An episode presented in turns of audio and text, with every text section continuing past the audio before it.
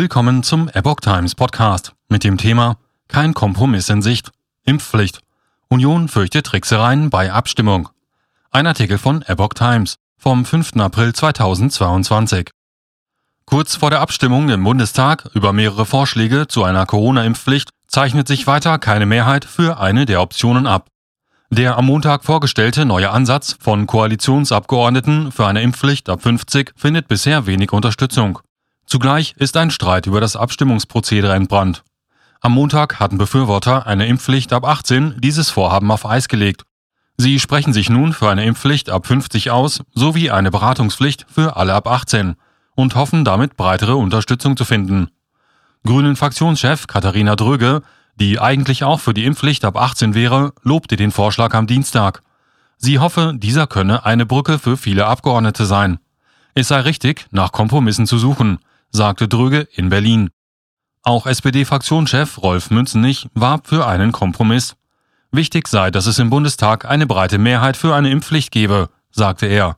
Eine abgestufte Impfpflicht, je nach Alter, könnte ein Kompromiss sein. Die Unionsfraktion lehnen die jüngsten Vorschläge hingegen ab. Die Vorlage sei ein einseitiger Vorstoß der SPD und nicht abgesprochen, sagte der CDU-Gesundheitspolitiker Tino Sorge im ZDF Morgenmagazin. Deshalb werben wir nochmal für unseren Vorschlag. Die Unionsfraktion will eine Stufenregelung, eine Impfpflicht könnte demnach für bestimmte Alters- oder Berufsgruppen vorgeschrieben werden, was allerdings einen weiteren Bundestagsbeschluss erfordern würde.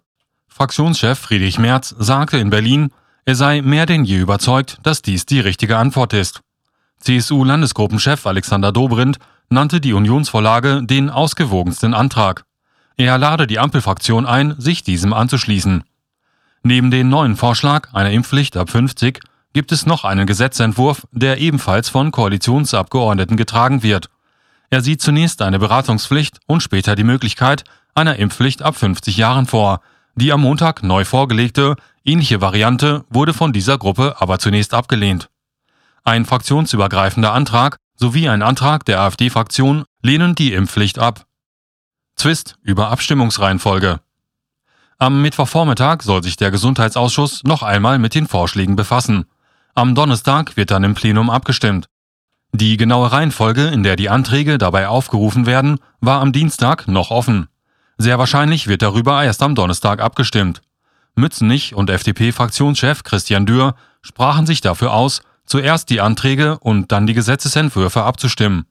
Unter den Vorlagen finden sich nur zwei Gesetzentwürfe, nämlich die beiden Varianten zur Beratungspflicht und Impfpflicht ab 50. Merz sagte dazu, er wolle die Koalition davor warnen, mit der Abstimmungsreihenfolge eine Manipulation vorzunehmen. Die weitergehenden Anträge zur Impfpflicht ab 50 und Beratungspflicht gehören zuerst abgestimmt. Die umgekehrte Reihenfolge verstoße gegen alle Gepflogenheiten. Dobrindt sprach von Verfahrenstricks der Koalition. Hintergrund ist die Hoffnung der Union, eine Mehrheit für ihren Antrag zu erreichen, wenn zuvor die weitergehenden Gesetzesentwürfe scheitern.